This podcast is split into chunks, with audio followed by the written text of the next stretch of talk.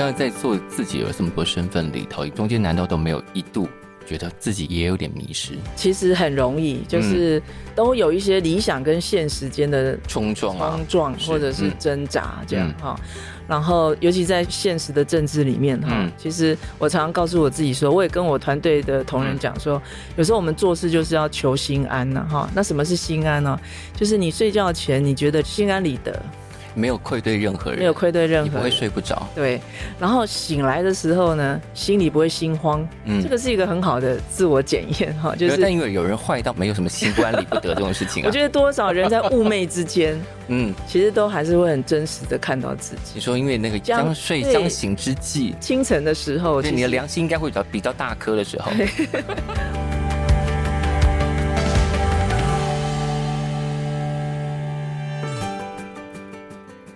欢迎再度收听《谁来报书》，我是小树。《谁来报书》的今天就有来宾呢，大部分的人看到他真的会立正站好了。但是我刚刚被来宾称赞说我很做自己，让我们欢迎郑丽君。主持人好，各位朋友大家好。第一次碰过这种完全没有包袱的主持人，非常有风格的主持人，我觉得这是至高的称赞呢。做自己，因为我们本来在这个节目里头的设定，就希望我们可以邀请在各个艺文界，然后在各种创作领域的人都可以坐在这里。可是希望坐在这里的时候，基本上是分享各种心路历程或创作的心得，但不是用严肃的方式。因为大家在听这个世界的时候，希望是听的是很有趣的。我希望他坐下来在那个沙发上，就是一个聊天的心情。嗯，这个我可能要自我突破一下，平常真的比较严肃一点。平常对孩子也很严肃吗？对孩子，嗯，倒是不会哎、欸，真的。对，哎，对，哎，这可能是我跟孩子学习的地方。是因为他平常会很严肃的对你吗？哎，也不会，哎，耍赖的时候蛮多。哎、嗯，刚刚是不是说这种话不能说？就不要让他听到。郑丽君前一阵子翻，我直接叫你郑丽君实在太奇怪了。没没有关系啊，蛮好的、啊。年轻的时候大家都连名带姓一起叫嘛。大家以前求学的时候怎么叫你？就是有小名或绰号吗？嗯，大部分都还是叫我郑丽君哎。啊，真的啊？对，我们都想说，现在这个时候连名带姓的叫，好像是一种生气的表示，就是某某某，你给我站住这种。可是因为我听很常年，大家都会称呼我那个公职的身份，是是是，大家就部长来部长去，我觉得蛮好的。回到我自己。啊，真的吗？对，好，那我们来看啊，丽君之前翻了《小王子》这本书，因为这本书其实大概在我们的出版世界里头有非常非常多翻译版本，是。但你自己也说嘛，自己还是有个文学魂，嗯，其实是有想要写很多东西的。哦，你很厉害啊。被你看穿了，我相信，我觉得很多在做这些事情的人，大概都是会有很多使命，但那些使命一一达成之后，可能自己心里很想做的事情，总有一天要完成的吧？对啊，你这样讲，我就想到，如果高中的时候有人问我说：“哎，郑丽君，你有一天会从政？”我那时候一定会说：“你很奇怪。”对，因为根本没有想过，根本没有想过。嗯，对。那其实我高中的时候就喜欢念哲学啊、文学啊，是对，可是。两千零一年回到台湾，就一头栽入政治嘛，是，嗯，所以我觉得这一次翻译《小王子》，当然一方面是因为我是小王子忠实的粉丝，超级粉丝啦。嗯嗯、那另外一方面，我觉得也是安慰我内心一点点文学魂这样子。就是我可能还没有开始写东西，但至少我先做了译者了，这样。对，跟着圣修伯里啊，嗯，跟他的作品在翻译的过程，有时候会。会有点嫉妒他，说哇这么厉害，可以写这么好，这样是。然后有一点又觉得说，哦这么幸运呢，可以跟着他在文学的世界去重新看人生跟世界，这样。所以当时连青拿这本书来找你的时候，你就一口答应了。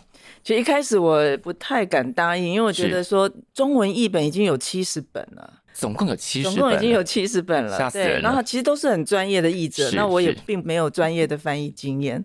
这是你第一次当译者，对，但是我很难拒绝的是说，我真的很喜欢小王子。那再来是那两年，我正好为我的孩子在朗读小王子，嗯，然后我有一些新的感动，嗯，所以我觉得这是一个机缘吧。为小孩子朗读这些事情，所以就顺势就答应。对，我觉得我为孩子朗读的过程，嗯。我仿佛可以用两个视角来读它。嗯哼，那一个视角其实是孩子的视角，是为孩子朗读，你很容易从他的角度重新再去看小王子。是，然后你会发现说，哇，圣修伯里真的太厉害了啊！他他所创作这个小王子的角色，其实就是每一个人生命的原始的面貌。嗯，那同时我也在人生这个阶段啊，然后重新再阅读小王子。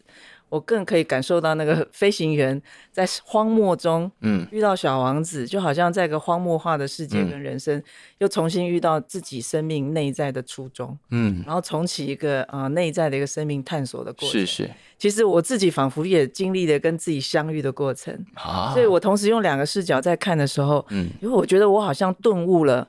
这个作者为什么以一个童书的形式，嗯，然后看似是献给孩子的故事，嗯，其实献给每一个人，是。哦，所以他用很简洁的发文，用童书的故事的形式，嗯，可事实上是希望我们用重拾这个嗯纯真的视野，嗯，重新来看人生跟世界，嗯，所以我觉得我更体会了解这本作品它的一个初衷，嗯，所以我觉得说啊，也许我可以用我的文字来诠释，是，那应该是一个向他致敬的一个好的方法。那也觉得在这个时候自己可以胜任这个工作，这样。胜任其实一开始不知道，欸，哎。对，是，但是就是在在翻译的过程当中，就像他书里面讲的哈，嗯、就真正重要的事情是眼睛看不见的。是，当你一直逼视的那些句子的时候，嗯、我才真正进入句子背后的世界，嗯，语言背后的世界。所以小王子也不能只从故事跟语言的表面来看。所以，当你在翻译，然后字斟句酌，然后章与章之间来回的时候，我觉得我有比以前更体会它里面的许许多多的隐喻。啊，但在给小孩子念的过程当中，是不是就顺势？反正我都念了这么多回了，所以接下来当有声书的朗读者也没有那么奇怪了。呃，所以因此后来呃，本来觉得自己不是一个专业的声音演员，嗯、但是也被说服了。其实你演的蛮好的耶。我听了一下，因为呃，是一个非常声音专家，我可以听得出来。因为呃，我们在购书的网页上是可以听得到试听的嘛，是是。试听的档案有一些可以听得出你自己很有意识的角色扮演，比方说这一段是叙事的，这一段是你是主角在发声，对，那个情绪的分别是很明显的。嗯，我觉得光做到这一点，因为你在配音的时候应该有一些声音指导，有有有声音指导，有声音导播，嗯、是。对，我觉得这个帮你开启了蛮多门的吧。对，我觉得做了一些自我突破。嗯、不过当时说服我一个理由是，出版社跟我说：“哎是，郑丽君，你的声音有一点哲学的味道。可能”其实哲学的味道是什么意思呢？哲学的味道就是我自己想，可能就是思考的味道吧，就是在说话中，啊、或是能够传达一些，或者说引发一些思考的是是氛围这样子。那既然你在有声书里头扮演了飞行员，那我们就不要脸的假装小王子问好了。那请问什么是哲学呢？飞行员好像不会这样说。哲学就是做自己，哇，就是啊、呃，勇于思考，就是你你愿意去思考，然后去、嗯、去感受。是，那什么是文化呢？哦，这个主持人太厉害了。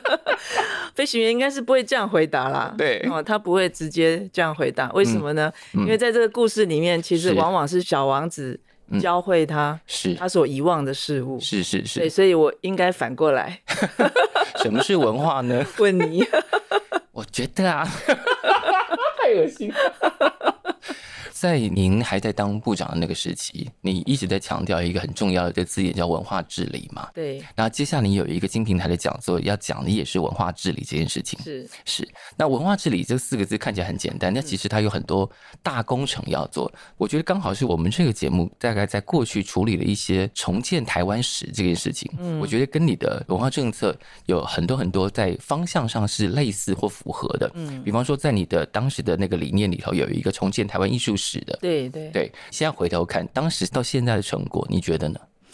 呃，这是一个很感动的过程，是啊、呃，因为当时推动重建艺术史是重建历史的这样一个大的一个呃一个文化扎根的政策视野里面来思考的哈。嗯、那这块土地上有非常许多的艺术家，像文学，然后视觉艺术，然后音乐哈，画家等等这些啊艺术家，其实他们都是在每一个时代里面认真的去思想。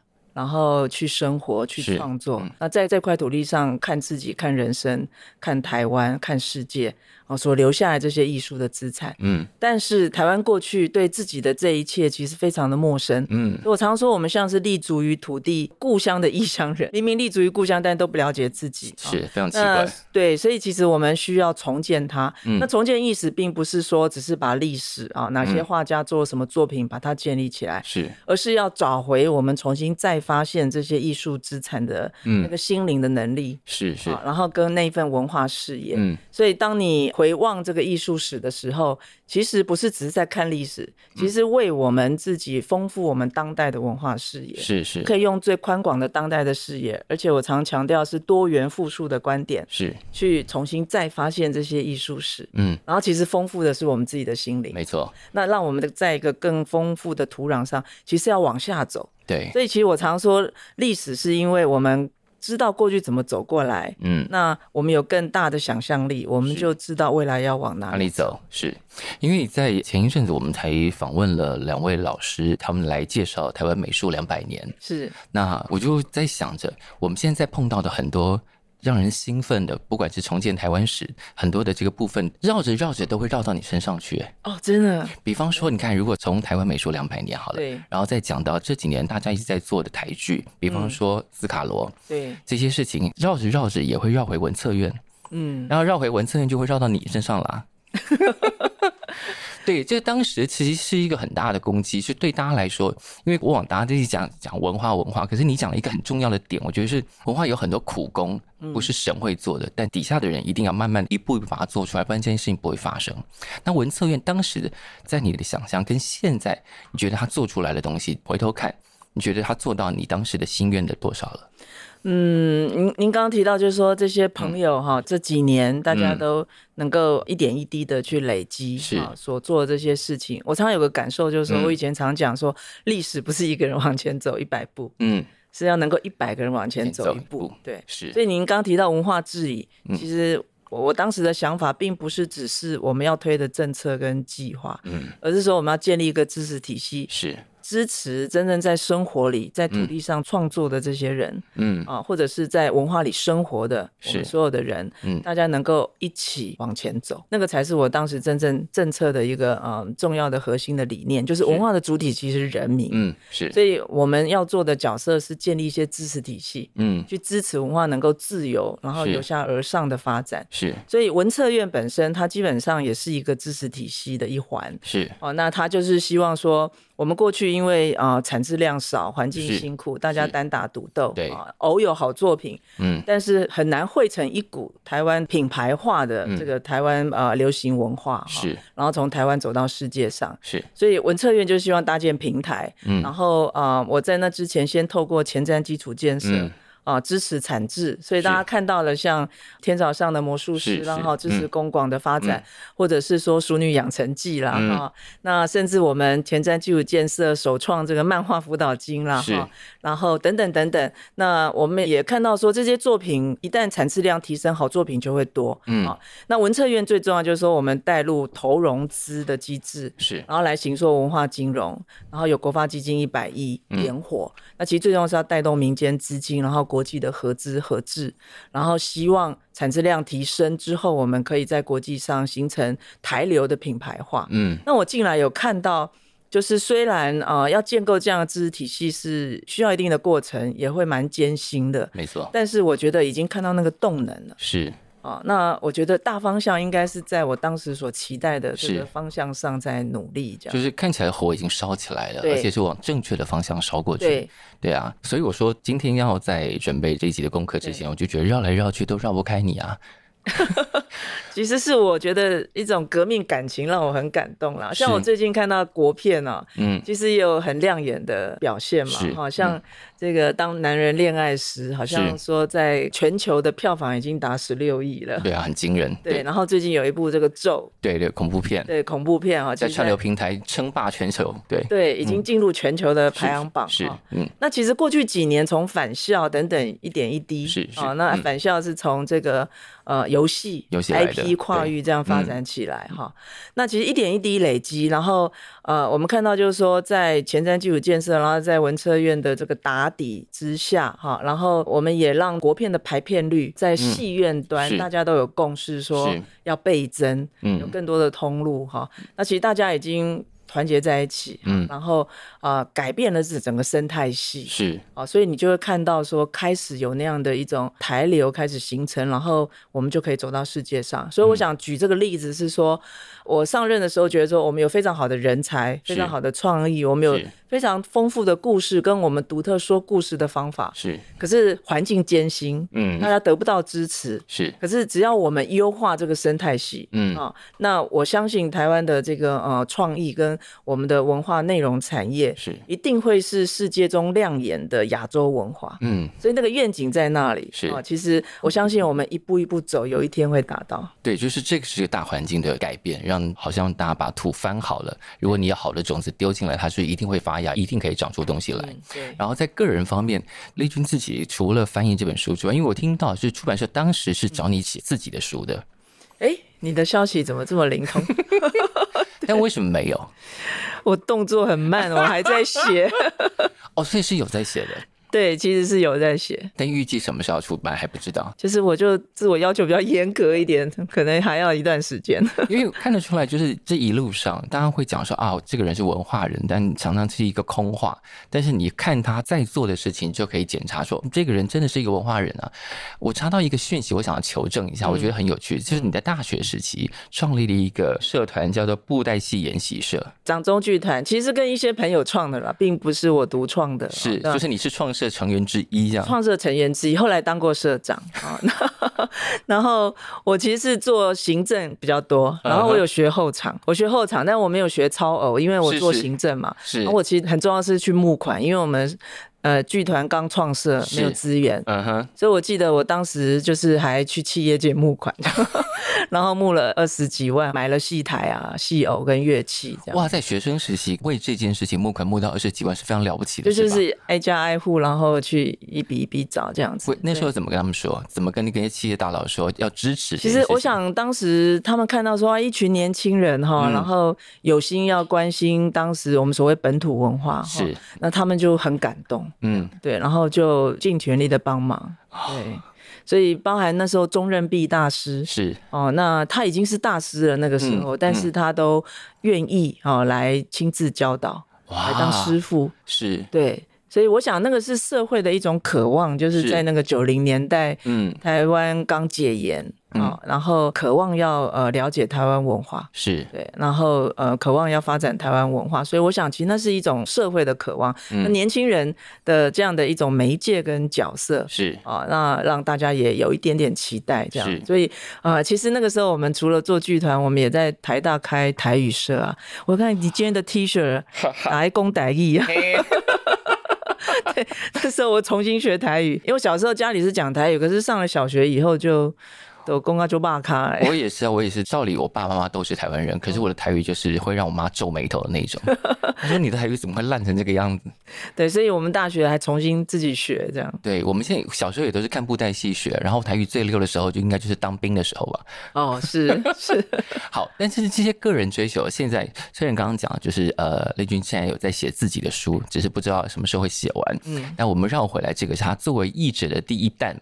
对，小王子，小王子里头其实有蛮多算启示嘛，其实跟这些事情也都默默相关。嗯，因为他讲到一个很重要的关键，虽然就是中文界已经有号称有七十个版本，是。对七十个版本，大家用的字眼其实微微有一点不一样。嗯，因为小王子在里头有一个他跟玫瑰花非常重要的关系。对，这个重要的关系又是一个法文字嘛。对，可以为我们念一下那个字吗你好厉害，完全知道我要讲什么。我知道那个关键字，因为这个字可以翻成驯养，也翻成驯服，也翻成驯化。对，但你选择了最后一个，对，为什么？其实都对，嗯，因为它的字的原意就是呃，人跟动物之间哈，建立关系，就是建立关系，然后变成驯养的过程，是最原始的意义。然后第二个意义就是说，人跟动物或事物之间建立熟悉的关系，嗯，啊，就彼此熟悉。是对。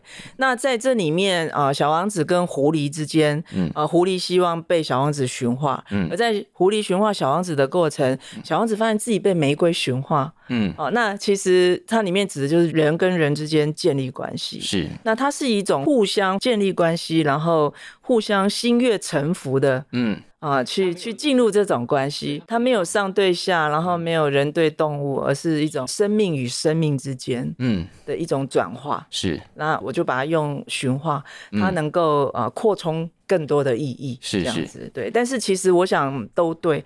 其实你仔细体会，它每一种翻译在中文的语境里面，是是，其实你都可以有一种想象。因为关于这三个字，或者是其他翻译，在。历来各个小王子的版本里头有蛮多不同的讨论的，对。对，就是我在想说，哇，这译者应该也觉得很困扰，到底要哪一个才好？这样，我觉得这也是有趣的地方，嗯、就是说，其实每一个人可以用自己的生命经验去读小王子，是是是，我想不只是译者，嗯、对。啊，那其实啊、呃，每个人可以带着自己的生命去阅读它，我发现每个人得到的启示不太一样，嗯，然后我自己在人生不同阶段读，嗯。我最有感受跟得到的启示也不太一样。最近这一阵读到的最有，我先问您，对您第一个留下最深刻的，您刚刚讲玫瑰嘛，对不对？我这一次读小王子啊，我记得我第一次看应该是非常小的时候，嗯、所以我几乎不记得细节。嗯，然后中间我就有一种啊，反正小王子大家都看过嘛，就觉得哦、呃，大概就这样吧。然后一直到这一次，因为要访问前部长，然后我重看了。然后我我其实不太记得我之前看的版本到底怎么翻译的，但我有点吓到，嗯，特别是在我这个生命阶段，我觉得这个书完全不是一个给小孩子的书，嗯，是要把大人敲醒的书。对，就是哇，你到底忘记什么了？而且他有一点点跟我现在自己的生命经验很像是，我要放下那些我作为一个受过教育的成年男子的这个执念。大人们，对这个所谓的大人们，他就觉得，因为书里头他常常会说，大人们好奇怪哦。对那些奇怪大人们的执念，把它敲碎或把它放下，回到你作为一个生命体，你来到这个地方，你经验到什么？是，然后你花时间。对待了什么？是对那个时间的过程累积出刚刚那个寻花的意义。对对对对，是你花费在事物上的时间，让它有了价值。是是是，对你而言成为独一无二的存在。是，就我跟这个人，不管是人事物，我跟这朵花产生的关系，它可能在别人眼中花看起来都一样，但这朵花对我独特的意义，因为我花了时间。对对，然后。我觉得提醒蛮多的，可我觉得很多，如果你过去从来没有看过《小王子》，或者是你觉得啊，《小王子》不就小孩子看的吗？是，我觉得你给自己三十分钟，对，认真的把《小王子》看完。嗯我觉得你会被敲碎。在我这个人生阶段阅读它哈，再读它，我就觉得我体会以岁月灌溉。哇！就是我，我觉得我年轻的时候啊，读小王子，第一时间是被那个嗯帽子的隐喻，嗯，就是那个看不见的，是是是，蟒蛇里的大象哈，然后敲醒，对啊，就是说我们应该保有这种好奇心跟洞察力。那那时候我们的教育体制是很封闭的，其实是不让你这样学习的。我们就是。等着标准答案呢？对，那其实是鼓励我自己，因为我当时叛逆，我就觉得，哎，对我是一个莫大的鼓励，我要自己去求。对，这个方向应该是可以的。对，我们要坚持哈，自己爱读什么就读什么。对，然后我又对那个游历星球遇到那些奇怪的大人们很感兴趣，是因为我当时受存在主义影响啊，然后就会对世界一种呃怀疑，嗯啊跟批判的眼光是，然后会批判体制，嗯，所以我会提醒自己说，不要成为被体制所支配的，嗯，这些奇怪的大人是，嗯，啊，那但是我二十几岁在读的时候，嗯，就会对那个玫瑰的隐喻。特别的感动。我想刚刚问你是不是对玫瑰特别有感受？是我发现可能正在经历爱情或者是 人的情感关系的时候，嗯，其实会对玫瑰非常有感受。我想，因为每个人都渴望自己是玫瑰，就是即便你身上长满了刺，你都还是希望有人那么的来懂你，懂你，然后并且花时间在你身上，然后听你抱怨或自夸。那里面讲的非常美哈。小王子听他抱怨或自夸，甚至听他沉默不语、默不作声。是，然后无条件的爱着他这样。是，可是当我这个人生阶段的时候，我在读就会觉得说，我心中有玫瑰啊，就是我们生命是可以去追求，是我们所想要追求的。是，那你如果曾经为你所钟爱的人事物，嗯。去付出过去努力过，是。就像也许我过去跟大家一起推动文化的发展，是啊，嗯，那即便我卸下了这个公职的身份，可是当我回望的时候，嗯，你也会觉得天上的星星会对你 绽绽放笑容 那种感觉。是曾经以岁月灌溉，是对。然后、嗯、呃，生命的价值其实就是在那个过程当中，你愿意去付出，愿意去爱。嗯，所以我人生这个阶段读《小王子》，我觉得我更能够体会说，狐狸交给小王子那个生命的秘密就在于爱。嗯、是，然后在于爱的背后，你愿意。主动去承担的那一副责任，嗯。啊，出于爱有责任，责任并不是外在所给的，而是你从这里面发现说啊，我对玫瑰有责任，所以我要回去星球，那份很自然的，嗯。啊，你想要去承担的那份责任，嗯，然后人生的秘密或许是在这里，那啊，这其实是一种智慧，是，这也是我们可能面对人生的艰难困难，或面对。小王子里面所提到这些让人迷失的世界，是我觉得最真实的力量了。嗯、所以有时候我们说小王子好像是看似说要换回这个生命的初衷，嗯、或我们对生命纯真的理想。是但是不要忘记，其实那个力量就在我们每个人自己心里。是是对，那那个也是我们面对人生跟面对世界，我觉得最重要的一个凭借。是，可是讲到纯真，特别是看我又严肃起来。不会，我觉得那样刚刚这样讲超棒。好，有高有低，有起伏，有松弛，我觉得很棒啊。嗯，好，但是刚刚讲到纯真。我觉得大家可能很容易把纯真想的非常简单，但纯真其实是一件很难的事情。是，特别是当你进了官场，做了这些政治的事情，基本上你要保持完全的纯真，应该是非常难的。特别是在这个场域里头，当你要实践某些事情，你有些事情可能有妥协，可能有折中。那再回头看纯真的时候，其实纯真应该产生蛮多不同的意义吧？是，所以我过去在文化部长的时候，有时候会在会议中哈，嗯，突然间讲说，各位真正重要的事情是眼睛看不见的。他们在那个时候听懂你在讲什么吗？所以我们要做的是背后的体系跟制度，嗯，然后跟法律等等等等，是，就是其实发现我在讲这些话的时候，嗯、我会看到同仁的眼睛里亮起来，嗯、是，每个人都还是有那份理想，是是是，那还是有可能的，因为大家都不只是想要当那个砌砖的人，对。但他心里想的是，我们要盖一个什么东西？是你好厉害哦！对，我常常讲这个故事，是我记得这个比喻。对对，就是我们一块石头堆着一块石头，其实是有意义的。对，对你问那工匠说他在做什么？哈，一个工匠说我在堆石头，嗯，另外一个工匠说我在盖大教堂。是啊，所以其实我们是可以拥有一个愿景跟理想，嗯、然后一起去努力这样。对，即便卸下部长之职，现在还是有很多追求啊。我觉得我虽然转换身份，嗯，那我记得我卸任之后。虽然我自己说我要多一点时间陪孩子嘛，那有人就说啊，郑丽君回归家庭，嗯，我就觉得有点奇怪，我家庭一直都在啊，对啊，家有没有跑 掉？没有跑掉。那对啊，我觉得不管说我担任部长或不担任部长，嗯、或我现在做这个基金会哈，嗯、然后或我翻译小王子，是。我其实还是在做我自己，嗯，那我用自己的方式，嗯。啊去。持续做我所想做的事情，对。那我觉得我会这么爱小王子的原因，也是因为说，其实他这本书里面，其实他有个很深刻的一个哲学的思考在里面，是，是他想要去嗯探问，就是每个人对生命美好的一种许诺啊，就是说每个人来到这个世界上，我们都希望自己成为一个美好的生命，嗯，但是这个世界有许多的挑战，那个容易让你迷失，成为你所不喜欢的大人，嗯。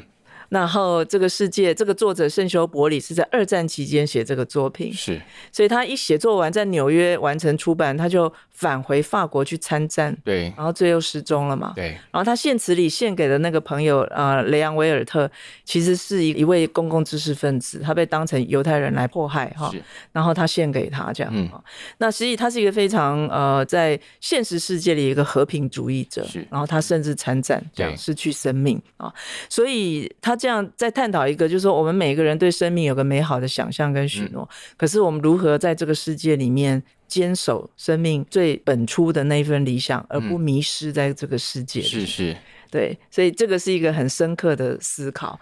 那我自己也觉得说，我也期待说，不论我从事什么身份的工作，嗯，或说成为母亲，或是我其实永远是自己，嗯。对，那每个人也永远是自己，是但是你要成为什么样的自己？是，然后你想要怎么去面对这个世界？你可以做一点点努力。是，我觉得，嗯，这个是我一直持续以来长期关心的事情。嗯、那不管是从思考或行动，是啊、呃，其实背后就是希望说，大家可以呃，在一个更好的社会里面，嗯、然后每一个人可以自由的做自己，这样。那在做自己有这么多身份里头，中间难道都没有一度？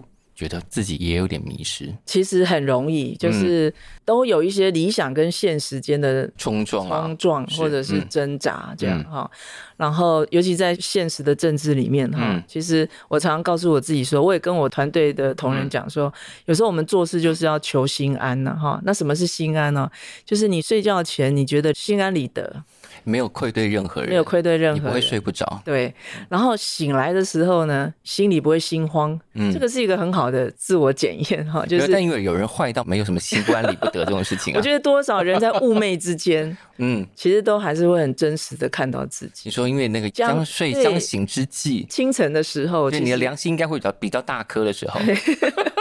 我我都会觉得说，只要你自己把握这种感觉，嗯。啊，那不要被现实所屈服，嗯。啊，那你的理想可以很远，是，可是你一点一滴的走，总有一天会慢慢往那个方向，也许达不到，可是方向会逼近这样子，但至少可以有一天慢慢慢慢靠近这样。对对。那其实，在这一些过程中，比方说前一阵你还做了 podcast 嘛？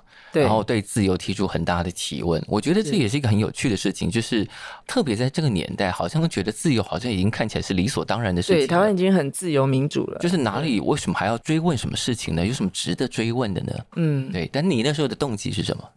其实因为去年是文协百年，嗯，然后我觉得呃，文协在台湾所启动的是一个百年的自由追求，是啊，一九二零年代那时候台湾人。追求思想自由、创作自由，然后进而也发起嗯政治运动，追求政治上的民主啊。是，那其实也从那个时代开始啊，台湾人逐步逐步的从追求思想自由、创作自由，然后追求社会自由、政治自由，嗯，甚至我们也重新思考跟环境的关系，嗯，然后性别的平权等等等等，嗯，嗯，所以当人开始有思想的时候，开始追求自由的时候，其实我们逐步也会在这个社会上有多元自由的追求，然后也改变这个社会成为一个自由民主的社会。是，所以我觉得回望百年，其实是因为我们有文化的这种启蒙、自我启蒙的运动，嗯、我们才有今天自由民主的台湾。是，但是自由其实是有双重性的，嗯、一个是个人你自己怎么样，在你你跟你身体的关系、跟社会的关系、嗯、你的性别的认同，嗯。啊，其实你多元的面向，你怎么。怎么样成为一个自由的自己？嗯，可是人又是生活在一起的，我们在社会里生活的，是那人自由也不是为所欲为，嗯啊，那所以你怎么样在一个啊共好的社会里面？能够让每一个人，他还是可以在这个社会关系里面，他能够自由的去自我实现。其实这是一个更大的挑战跟困难。嗯，所以他有自由，他社会性的这个挑战。是，所以这也是我一直也在思考的一个核心问题，就是说，怎么样追求一个更民主、一个更好的社会，然后每个人啊受到这个社会的支持，他可以自由的自我实现。嗯。对哦，所以其实自由的命题是需要不断的去思辨的。是是，因为受到社会的支持，让他成为自由的自己，这件事情非常难执行哎。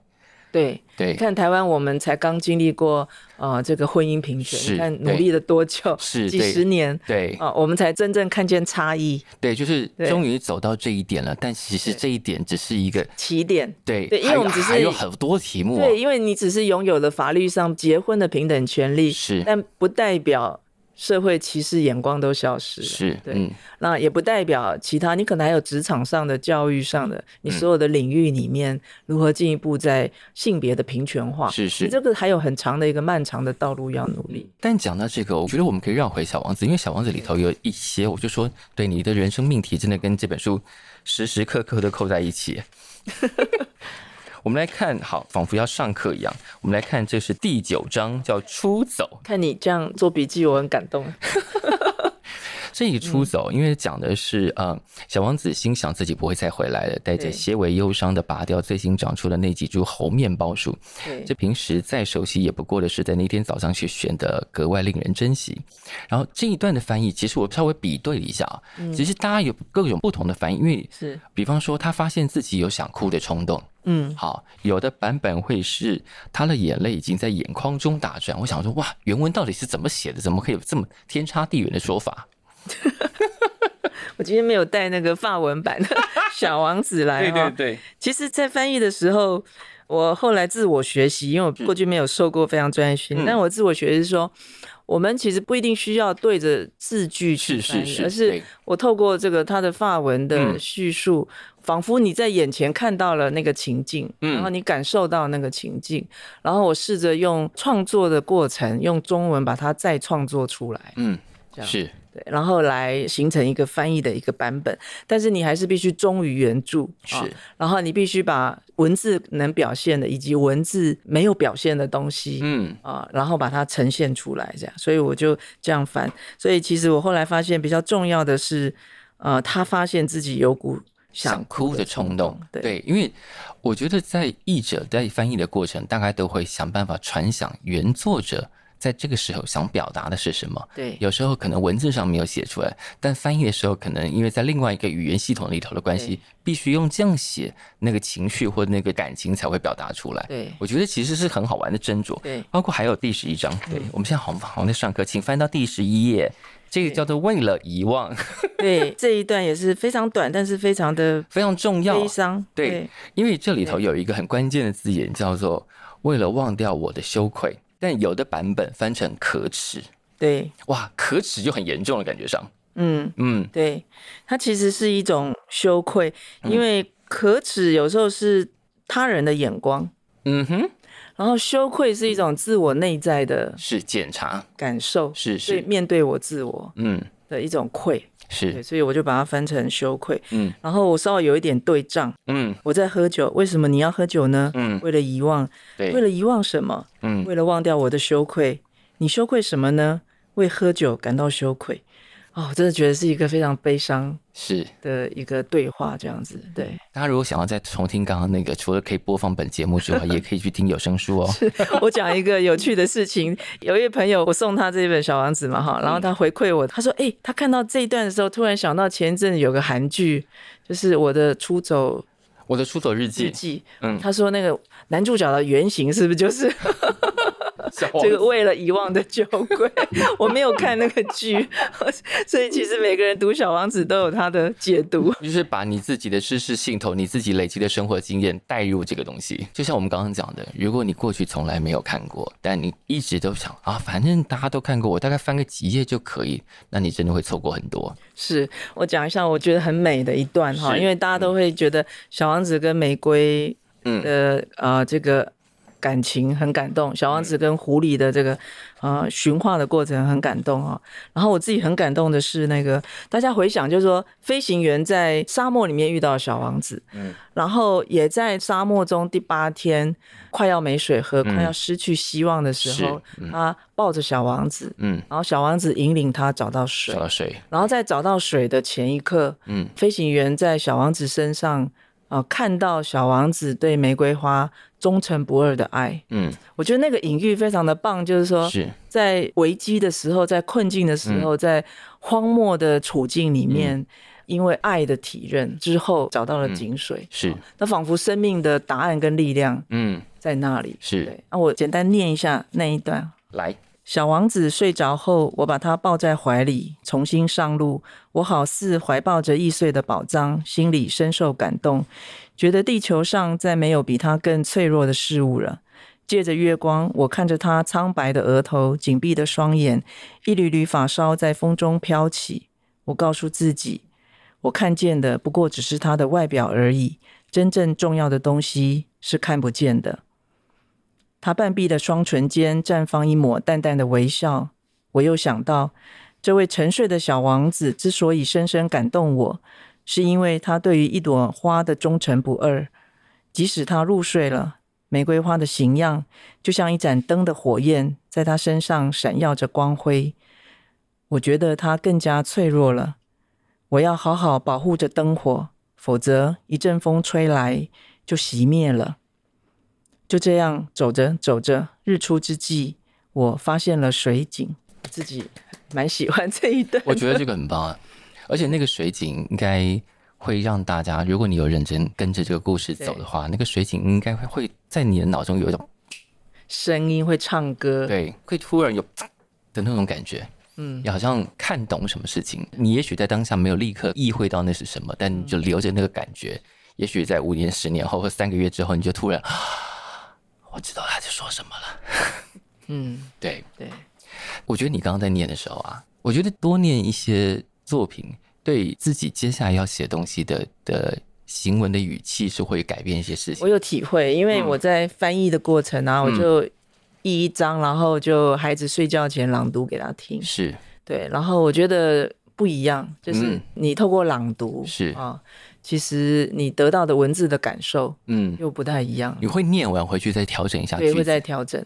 嗯，所以我我当时就希望说，我要翻译一个可以朗读的版本。嗯，但这个朗读是可以给孩子，也可以给所有人。是对，嗯，所以我并不会因为要给孩子听，就刻意的童言童语。是是啊，或是跳过它里面比较哲学性的语言。小孩子没有那么笨，其实小孩子没有界限的。对，是，对，那笨的都是大人。对，那 对，那其实他这本书就是献给所有的人，所以呃，就是只是以一个给孩子的样子来献给所有人。是，嗯，那翻完了这本书，然后刚刚也讲到有在写自己的书，那接下来还有些什么计划是现在可以透露给大家的？我自己因为现在成立一个研究中心嘛，然后永续民主研究中心，嗯、我们也在思考台湾未来的愿景啊，嗯、就是我刚刚讲的一个更民主的社会，然后一个更好的社会，能够让每一个人自由的追求自我啊，嗯、自我实现。那这个当然必须要在一个更民主的治理体系，然后我们有不一样经济发展的模式，是，然后能够强化这个社会嗯。对每个人的支持，在教育啊、居住啊、照顾啊哈等等的每一个面向的支持。嗯，然后能够让我们跟下一代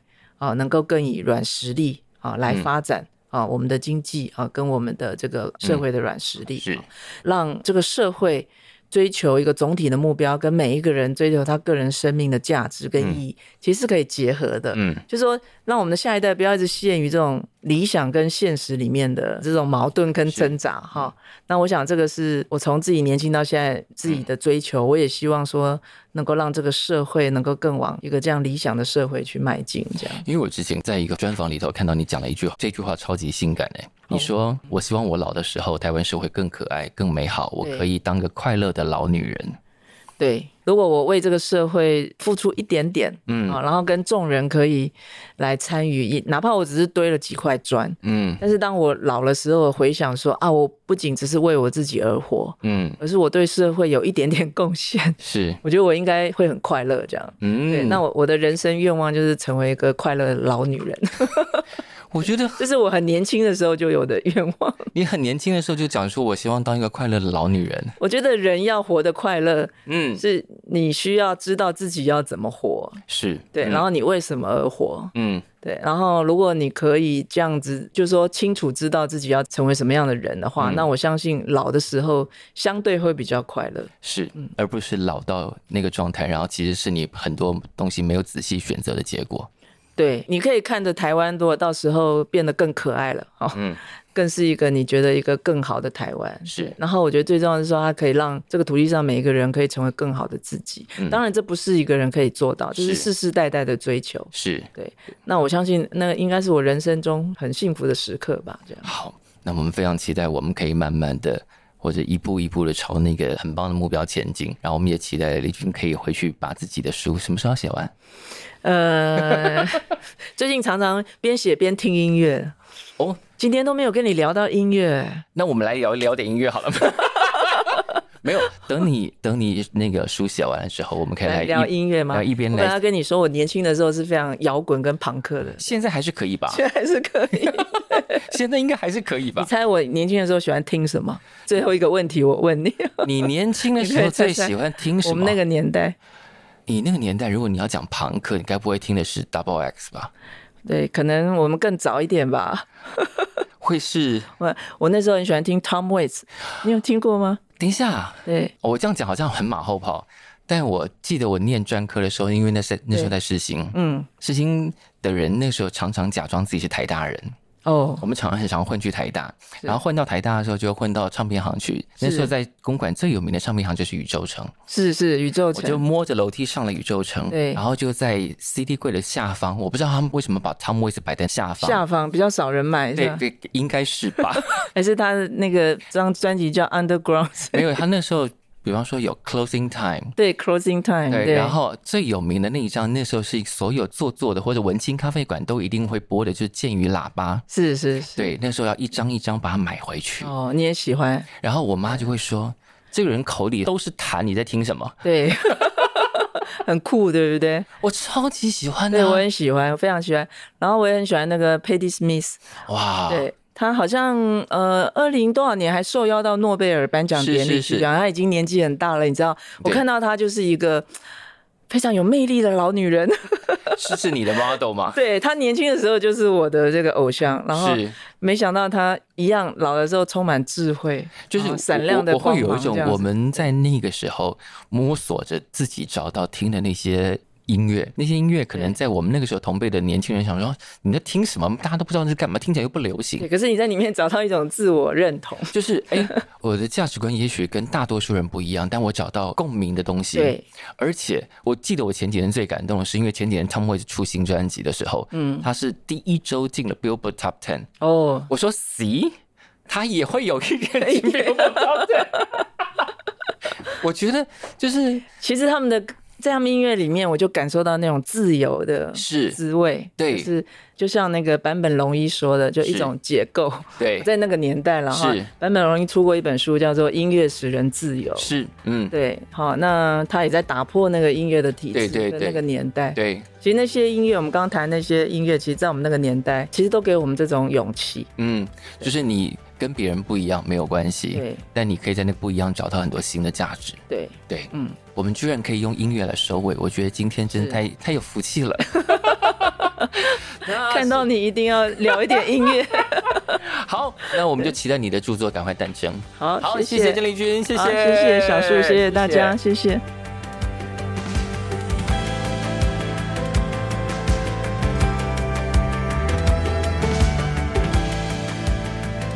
谢谢收听《谁来报数》，欢迎订阅及分享，一起加入《谁来报数》的 IG 还有 Line，并且记得到 Apple Podcast 给我们五星好评吧。